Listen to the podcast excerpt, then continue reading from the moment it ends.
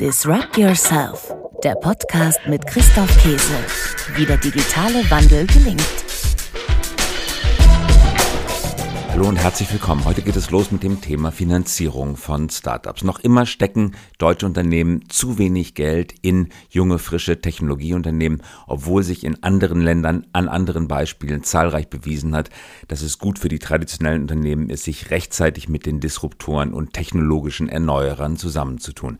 Warum kommt das in Deutschland nicht richtig in Gang? Dazu habe ich gesprochen mit Ramin Niromand. Er ist einer der Gründer und heute Chef von FinLeap, einem großen Company Builder hier in Berlin. Dort konzentriert man sich vor allen Dingen auf die Themen Fintech und Insurtech. Eine ganze Reihe interessanter Unternehmen sind dort entstanden, wie zum Beispiel Elements, eine B2B-Basislösung für Versicherungen und Solaris, eine Kernbank, die anderen Banken zur Verfügung gestellt wird.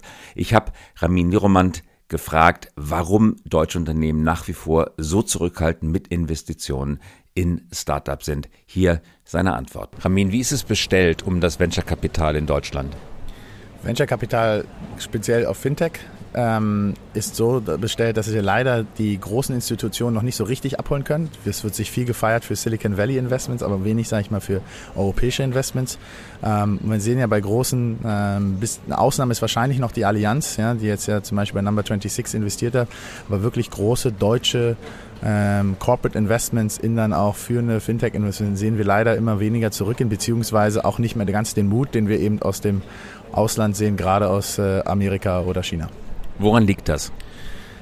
Ich glaube am Ende Mut. Ähm, es liegt immer am Mut, das ist Unternehmertum. Ähm, ich glaube, dass unsere Corporates hier noch nicht ganz äh, verstanden haben, wie sie M&A auch für die Chancen von Digitalisierung nutzen können, wenn man sich anguckt, wie Facebook in M&A investiert, Instagram gekauft, WhatsApp ist gekauft, Oculus Rift ist gekauft. Das sind alles Kerntechnologien, die gekauft sind, ähm, die vorher auch investiert sind und da fehlt es einfach an unternehmerischen Mut von den Konzernlenkern.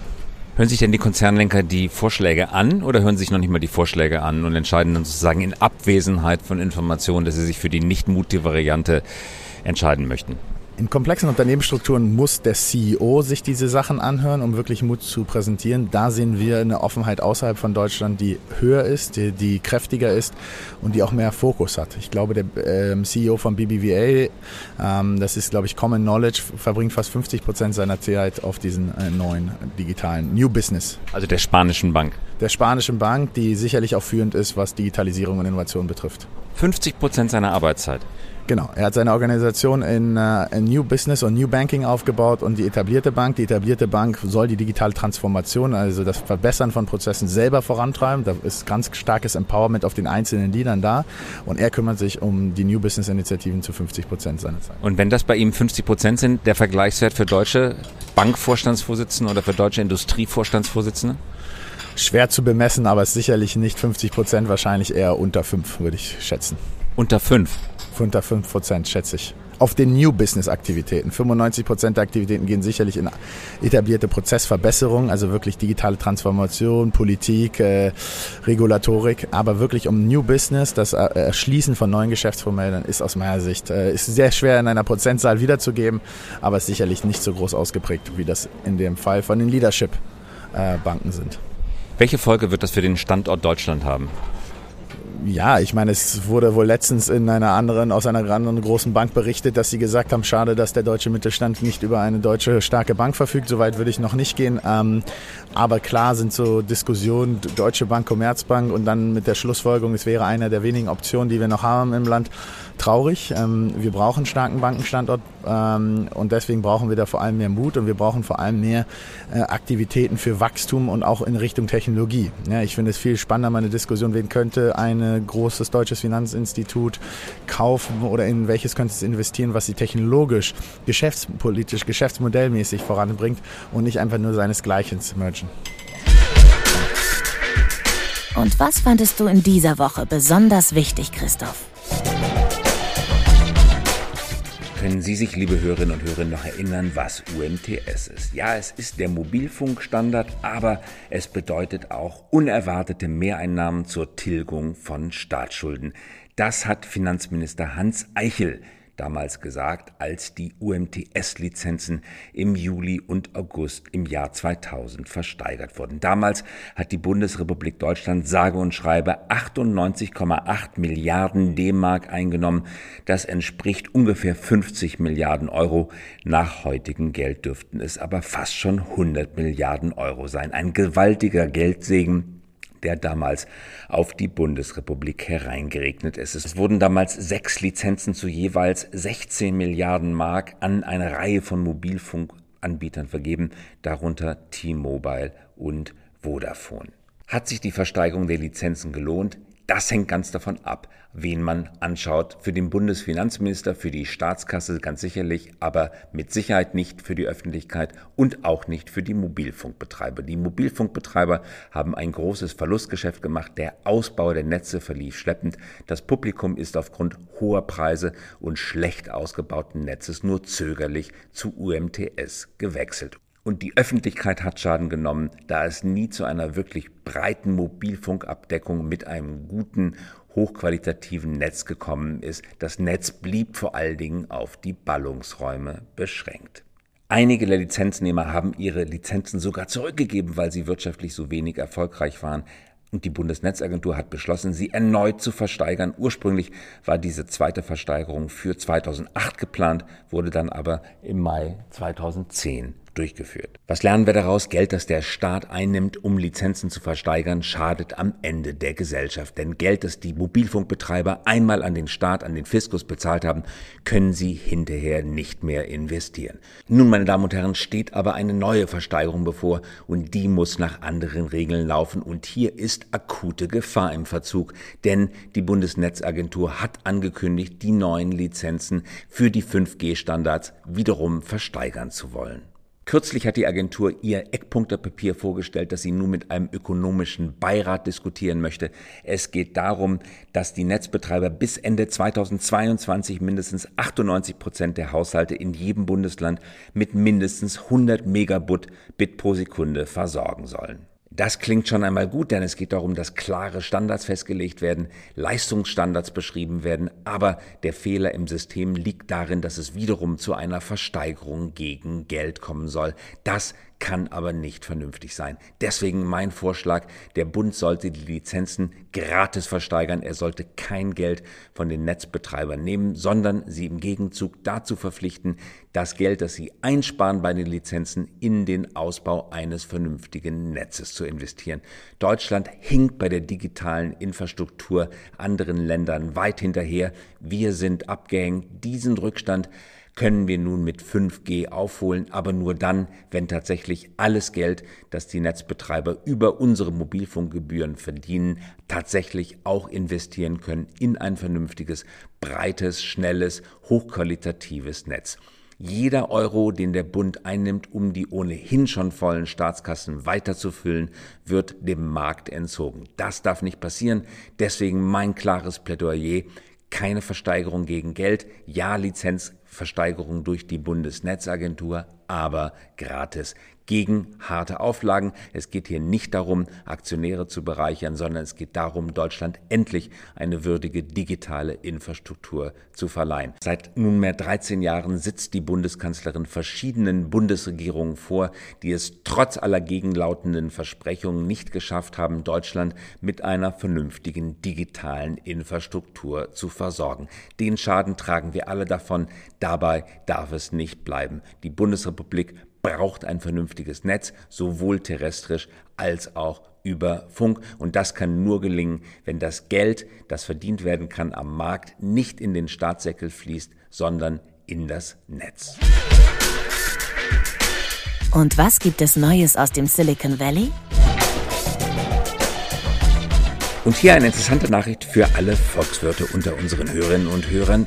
Wussten Sie, welches das am meisten von Volkswirten beobachtete Unternehmen der Welt ist? Es ist Uber. Ja, Uber, denn Uber das hat ein Artikel in Quartz, dem amerikanischen Webdienst, gerade gezeigt, ist eine perfekte Studiengelegenheit für Volkswirte, die herausfinden möchten, wie zweiseitige Märkte in der Digitalökonomie organisiert sind. Uber, schreibt Quarz, wird geliebt von Volkswirten, aber Uber liebt Volkswirte auch zurück. Dort arbeiten mittlerweile über ein Dutzend eigener Volkswirte, die sich mit allen möglichen erdenklichen ökonomischen Fragen für Uber beschäftigen. Und wo wir gerade bei Volkswirten sind, wussten Sie, dass Amazon seinerseits 150 Volkswirte beschäftigt? 150 Volkswirte stehen auf der Payroll von Amazon. Warum macht Amazon das? Weil es darum geht, die stark schnell voranschreitenden Entwicklungen in vielen unterschiedlichen Märkten auf der Welt nachzuvollziehen und sich einen Reim auf sie zu machen. Also Volkswirtschaft erlebt eine neue Renaissance. Wenn Sie VWL studiert haben, dann heuern Sie doch vielleicht auch mal bei einem Internetunternehmen an. Und nun der Held der Woche. Wer hat diesmal gewonnen? Und hier kommt eine kleine unschuldige Nachricht, die mich in dieser Woche ganz besonders gefreut hat. Ich verlese sie mal. Apples App Store macht im dritten Quartal fast doppelt so viel Umsatz wie Google Play. Der weltweite Markt für den Verkauf von Apps ist rund 18 Milliarden Dollar schwer, schwer. Rund 12 Milliarden Dollar davon gehen in Apples Kassen. Ende der Nachricht.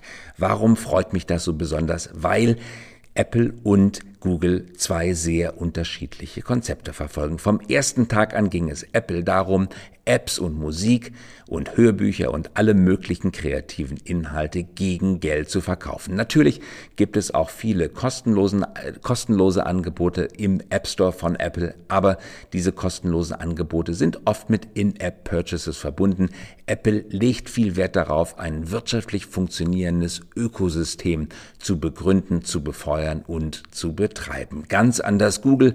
Vom ersten Tag an ging es den Google-Gründern vor allen Dingen darum, kostenlose Inhalte in die Welt zu setzen und so viel wie möglich kostenlos unter das Volk zu bringen. Geld verdienen war Igitt. Es galt als uncool. Wer Geld verdienen wollte im Internet, der hatte das Internet nicht verstanden. Wir erinnern uns alle noch an die entsprechende Philosophie der Piraten und anderer politischer Bewegungen. Vieles davon geht zurück auf die Philosophie der kostenlosen Angebote. Das Internet muss gratis sein, weil sonst kann es nicht funktionieren. Ich erinnere mich noch an so viele Diskussionen, in denen den Vertretern der kostenpflichtigen Angebote entgegengeschmettert wurde, ihr habt das Internet nicht verstanden, nur wer seine Angebote gratis abgibt, der hat wirklich begriffen, wovon das Internet handelt. Nein, weit gefehlt, das Internet ist ein ganz normaler Markt, der nur mit anderen digitalen Mitteln funktioniert. Man kann im Internet Geld verdienen, man muss es nicht, aber man kann es durchaus. Und jetzt bekommt Apple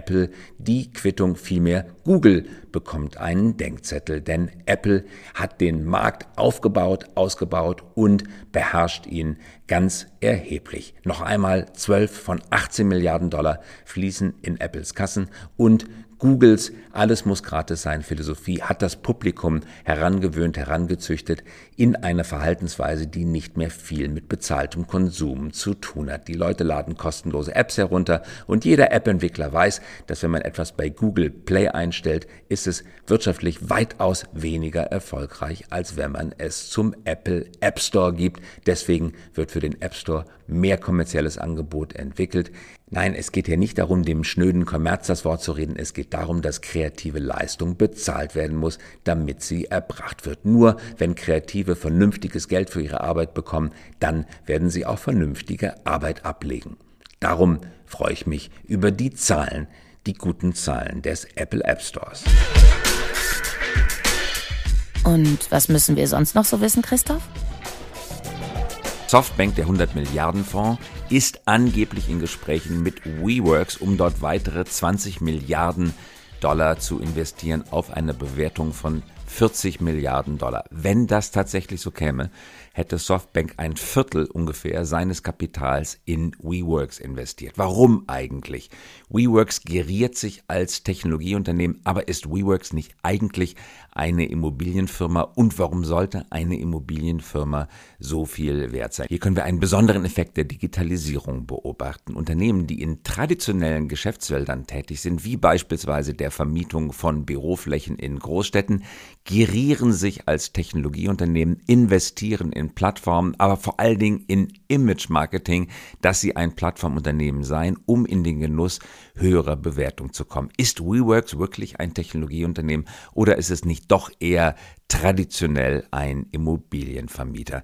Die größte Wertschöpfung kommt bei WeWorks eindeutig aus der Vermietung von Bürofläche, zugegeben mit einem modernen, kreativen, innovativen Konzept. Man vermietet Büroflächen in Innenstädten an junge, hippe Unternehmer. Man gibt den Leuten die Möglichkeit, sich untereinander auszutauschen Zugestanden, das ist ein modernes Format, man fühlt sich in diesen Räumen automatisch und sofort wohl. Aber es bleibt zunächst einmal ein Immobiliengeschäft und die Ökonomie von Immobiliengeschäften verläuft vor allen Dingen linear. Das ist noch lange kein skalierendes Plattformmodell. WeWorks könnte nur dann wirklich skalieren, wenn es gelänge, sich von den eigentlichen Besitztümern, nämlich den Immobilien, zu verabschieden und nur noch fremder Leute Immobilien als Plattform zu vermitteln. Aber genau daran hapert es, nämlich um Immobilien in dieser Qualität vermitteln zu können, muss man sie offenbar besitzen, selber betreiben. Also WeWorks ist zurzeit ein Hybridunternehmen, das einerseits in Immobilien investiert, sie aufhübscht, dort eine angenehme Arbeitsatmosphäre schafft und damit in einem linearen Geschäftsmodell verankert ist. Auf der anderen Seite natürlich wird geboten eine Buchungsplattform, aber die Buchungsplattform geht nicht ohne das eigene Angebot. Es ist eben nicht ein Asset-Light-Geschäft, wie man sich das bei Plattformen normalerweise wünscht. Uber besitzt bekanntlich kein eigenes Taxi. Airbnb besitzt nicht die Wohnungen, die auf Airbnb vermietet werden. HRS und Booking.com besitzen keine Hotels. Das sind wahre Plattformen, die skalieren, die können weiter wachsen, ohne selber viel Geld in Immobilien oder in Autos oder andere Sachanlagen investieren zu müssen. WeWorks lebt davon, dass eigene Immobilien im WeWorks üblichen Stil ausgerüstet werden und das Publikum anziehen. Und das bindet große Investitionen. Deswegen ist der Kapitalhunger auch so groß. Interessant nun also, dass Softbank bereit ist, offenbar bis zu einem Viertel seines Kapitals auf dieses traditionelle Geschäftsmodell zu setzen, vermutlich in der Hoffnung, dass es später gelingt, bei einem Börsengang das Publikum davon zu überzeugen, dass es sich um ein Plattformunternehmen handelt oder einen Käufer aus der Industrie davon zu überzeugen, dass es sich um ein wertvoll skalierendes, exponentiell wachsendes Plattformunternehmen handelt. Davon muss WeWorks aber den Markt erst einmal überzeugen. Es muss WeWorks, damit diese Bewertung gerechtfertigt ist, gelingen, zu zeigen, dass es unabhängig von eigenen Immobilien allein als Vermittler über eine Plattform Wert erzeugen kann. Deswegen aufgepasst, wenn Softbank diese Investition tatsächlich tätigt, dann muss man sich die Frage stellen, ist das die klügste aller denkbaren Entscheidungen? So, Christoph, Zeit fürs Schlusswort. Was gibst du unseren Hörern noch mit auf den Weg? Die Digitalökonomie hat uns weltweit die härtesten und hartnäckigsten Monopole beschenkt, die es in der Wirtschaftsgeschichte bisher gegeben hat. Das sehen wir aller Orten. Die Konzentration auf vielen Märkten galoppiert voran. In vielen Märkten der Digitalökonomie haben einzelne Spieler bereits Markteinteile nahe 100 Prozent erreicht. Denken wir nur an Googles nahezu vollständige Beherrschung des Markts für Suche oder Amazons galoppierender Aufstieg im Feld des E-Commerce. Ein kritischer Beobachter dieser Entwicklung ist der ehemalige amerikanische Zentralbankpräsident Paul Volcker. Er hat gerade ein neues Buch geschrieben. Ich habe gestern einen ersten Blick hineinwerfen können und ein Zitat ist mir aufgefallen, das ich Ihnen nicht vorenthalten möchte. Paul Volcker sagt, We have got an enormous number of enormously rich people that have convinced themselves that they're rich because they are smart and constructive and they don't like government and they don't like to pay taxes. Ganz genau so ist es. Paul Volcker hat es genau beobachtet. Immer mehr Reiche, die durch das Internet, durch die Digitalökonomie reich geworden sind, denken, es läge an ihrer eigenen Klugheit. Natürlich sind diese Menschen oft klug, aber diese Reichtümer, die sich angehäuft haben, lassen sich durch Klugheit alleine nicht begründen und schon gar nicht rechtfertigen. Wie sind sie entstanden? Durch die Netzwerkeffekte, durch die automatisch in vielen Netzwerkmärkten angelegte Monopolkonzentration. Das hat gigantische Reichtümer geschafft und Paul Volcker hat an diesem Punkt recht. Diese Reichtümer tragen dazu bei, die Gesellschaft zu destabilisieren. Also Demut ist angesagt, auch wer im Internet viel Geld verdient hat, müsste wissen, dass er diese Reichtümer nicht alleine seiner Intelligenz, sondern vor allen Dingen dem Netzwerkeffekt verdanken kann. Danke, Christoph. Das war doch mal alles wieder richtig interessant. Aber ich muss das ja sagen, ich bin schließlich die Sprecherin. Das war Disrupt Yourself, der Podcast mit Christoph Käse. Lesen Sie auch sein Buch zum selben Thema. Disrupt Yourself vom Abenteuer, sich in der digitalen Welt neu erfinden zu müssen. Erschienen im Penguin Verlag und als Print und E-Book erhältlich. Wenn Sie sich lieber vorlesen lassen, dann holen Sie sich das Hörbuch, gesprochen von Frank Arnold, erschienen bei Random House Audio.